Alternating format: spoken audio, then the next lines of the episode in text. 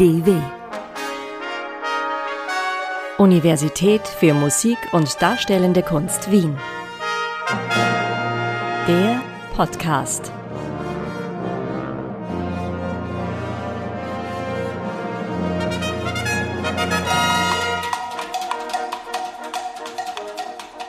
Musik, die schön ist, melancholisch und womöglich gefährlich, Dafür gibt es zahlreiche Beispiele aus allen Epochen, gewissermaßen seit mythischer Zeit. So wie das Klagelied der verlassenen Königin Dido aus Henry Purcells Oper Dido und Aeneas. Letzterer hat sie verlassen und sie erlöst sich durch Selbstmord von ihrem Liebesleid. Ein antiker Stoff also, komponiert 1688, hier in einer neueren Version, sehr traurig, aber schön.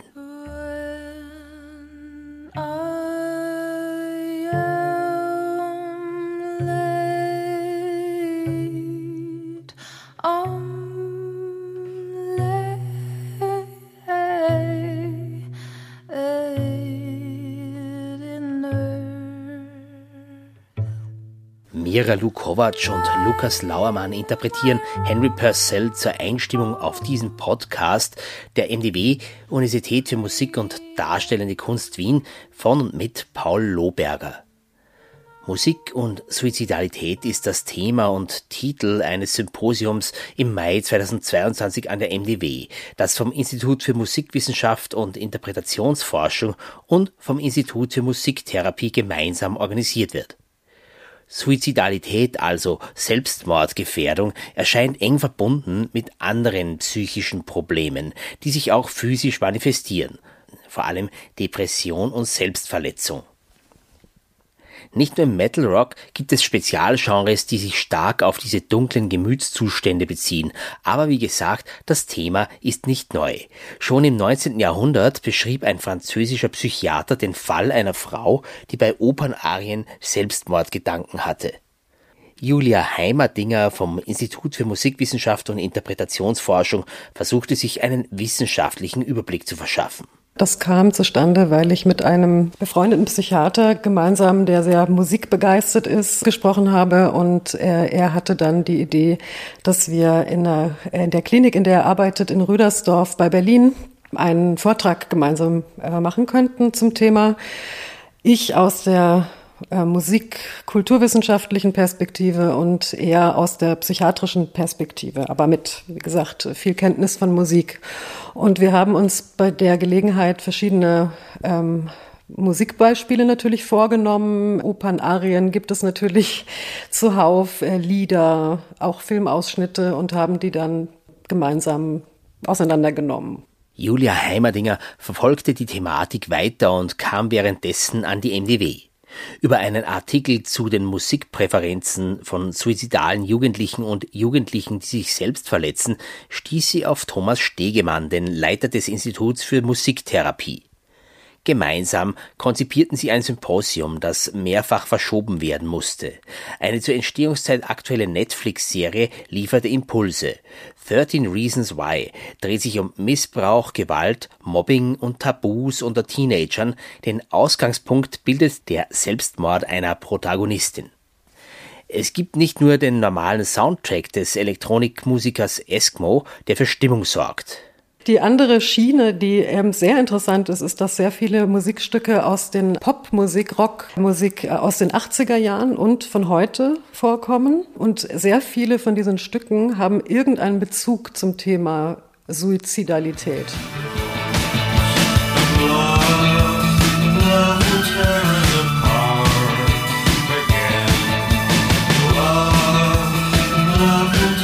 Sei es, dass der Sänger der Band, dessen Lied dort gespielt wird, sich das Leben genommen hat oder dass es in den Texten um Suizidgedanken geht, um Depressionen. Das heißt, es gibt da diese verschiedenen Ebenen von Musik, die zum Teil kommentierend eigentlich wirken oder dem Ganzen noch so einen Subtext geben und eben diese Musik von Eskimo, die eher auf die emotionale Situation der Jugendlichen eingeht, sehr sensibel. Und das fanden wir spannend Und auch übrigens fällt mir noch ein von Billie Eilish, die ja eine sehr bekannte Musikerin ist, auch viel ja viele Themen in ihren Songs äh, verarbeitet, wie auch Angst. Und also äh, Stichwort Teenage Angst ähm, fällt da. Und sie hat zum Beispiel für die Serie auch speziell einen Song komponiert, der aber interessanterweise dann einfach irgendwo im Café läuft.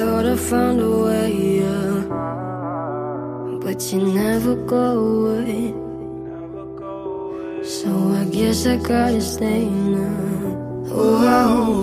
also während die Protagonistinnen da sitzen und sich unterhalten, läuft das leise im Hintergrund. Aber es gibt sehr viele Referenzen, sehr viele irgendwie Andeutungen, auch im musikalischen Raum der Serie. Und das hat uns interessiert.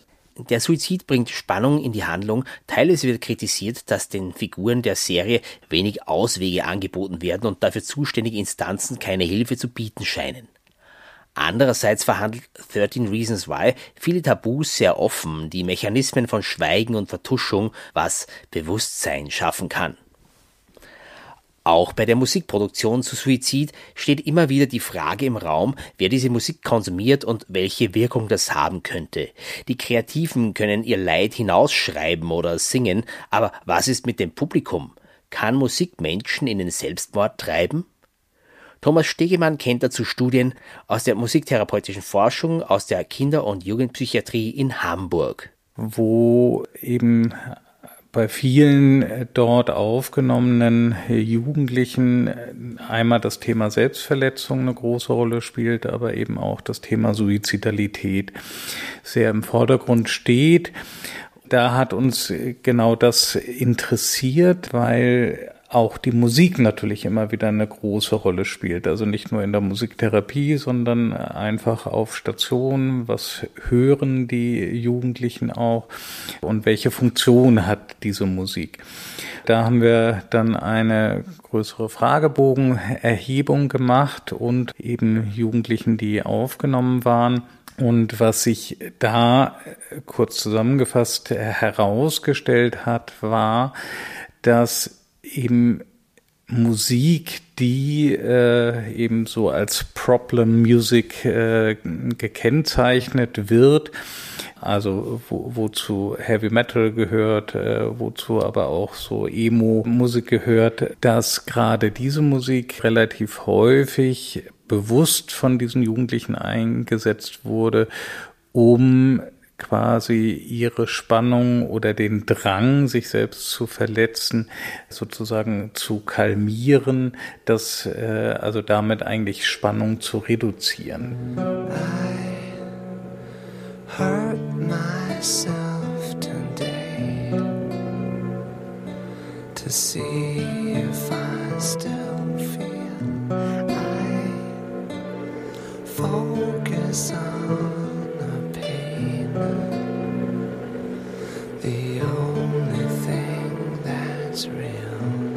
Das heißt, es hat sich gezeigt, dass äh, eben dieser Musikeinsatz durchaus einen protektiven äh, Effekt haben kann. Auch wenn das zum Teil eben Songtexte sind, wo man eben erstmal denkt, also das fordert ja quasi auf zur Selbstverletzung, ja aber dass offensichtlich dieses sich in der Musik oder auch in den Texten verstanden zu fühlen, so einen wichtigen Effekt hat, dass das eben letztendlich eher eine positive Wirkung hat. Obwohl die Forschung das Gegenteil beweist, hält sich das Vorurteil von schädlichen Popmusikstilen. Bestätigt ist lediglich, dass eben im Zusammenhang mit Depression oder Suizidalität bestimmte Musik bevorzugt wird. Aber das ist eine Folge des Problems und nicht die Ursache. Interessant ist ja auch, dass in Lied und Oper zahlreiche Beispiele für Selbstmord zu finden sind, ohne dass man Oper oder Lied als gefährliche Genres bezeichnen würde.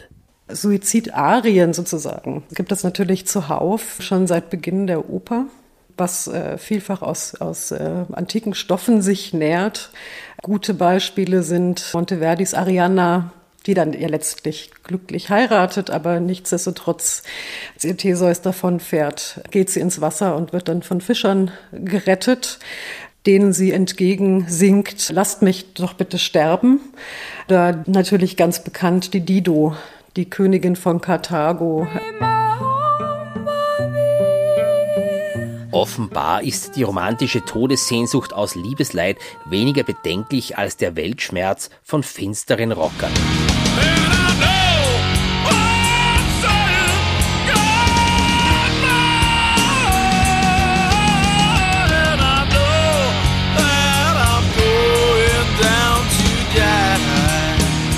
Musik als Mittel der Suizidprävention hat noch viel Potenzial für die musiktherapeutische Forschung, meint Thomas Stegemann. Das Genre Oper kann auf ein prominentes Beispiel verweisen, wo gleich zwei Selbstmorde verhindert werden. In der Zauberflöte halten die drei Knaben einmal Pamina und einmal Papageno davon ab, sich zu töten. Man spricht daher auch vom Papageno-Effekt, wenn jemand aufklärend einwirkt. Es bleibt nun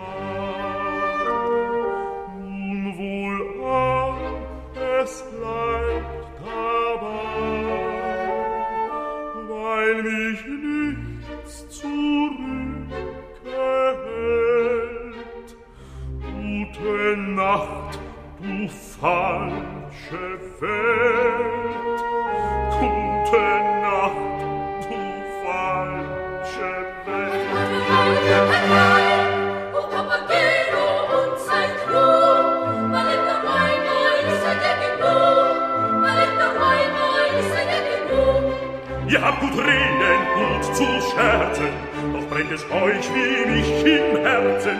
Ihr würdet auch nach Mädchen gehen, ihr würdet auch nach Mädchen gehen. So lasse deine Glöckchen klingen, das wird ein Wöckchen Säure bringen. Ich narr vergaß der Zauberding, ich narr vergaß der Zauberding. Erklinge Glockenspieler, erklinge, ich muss mein liebes Mädchen sehen, ich muss ein liebes Mädchen sehen.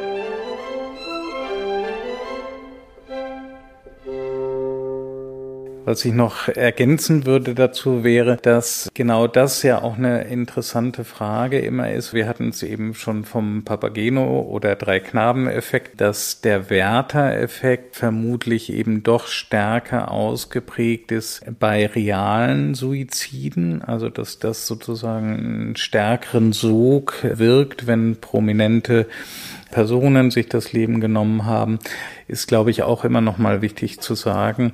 Also, dass äh, die Berichterstattung über reale Suizide ähm, offensichtlich eine viel stärkere Wirkung hat als eben jetzt äh, fiktionale Stoffe. Die Fiktion bevorzugt offenbar Selbstmorde junger und attraktiver Menschen. Das entwickelt mehr dramatische Wirkung. A Most Peculiar Man von Simon Garfunkel sieht Julia Heimerdinger als ein seltenes Beispiel eines Songs, der sich mit dem Suizid eines einsamen alten Mannes befasst, den niemand näher kannte.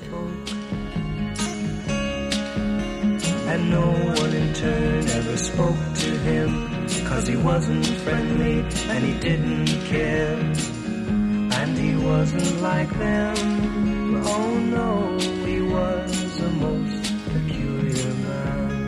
das war der MDW-Podcast mit Julia Heimerdinger vom Institut für Musikwissenschaft und Interpretationsforschung und Thomas Stegemann, dem Leiter des Instituts für Musiktherapie. Gestaltung Paul Lohberger im Auftrag der MDW Universität für Musik und Darstellende Kunst Wien. Wir danken für die Aufmerksamkeit und wünschen viel Inspiration.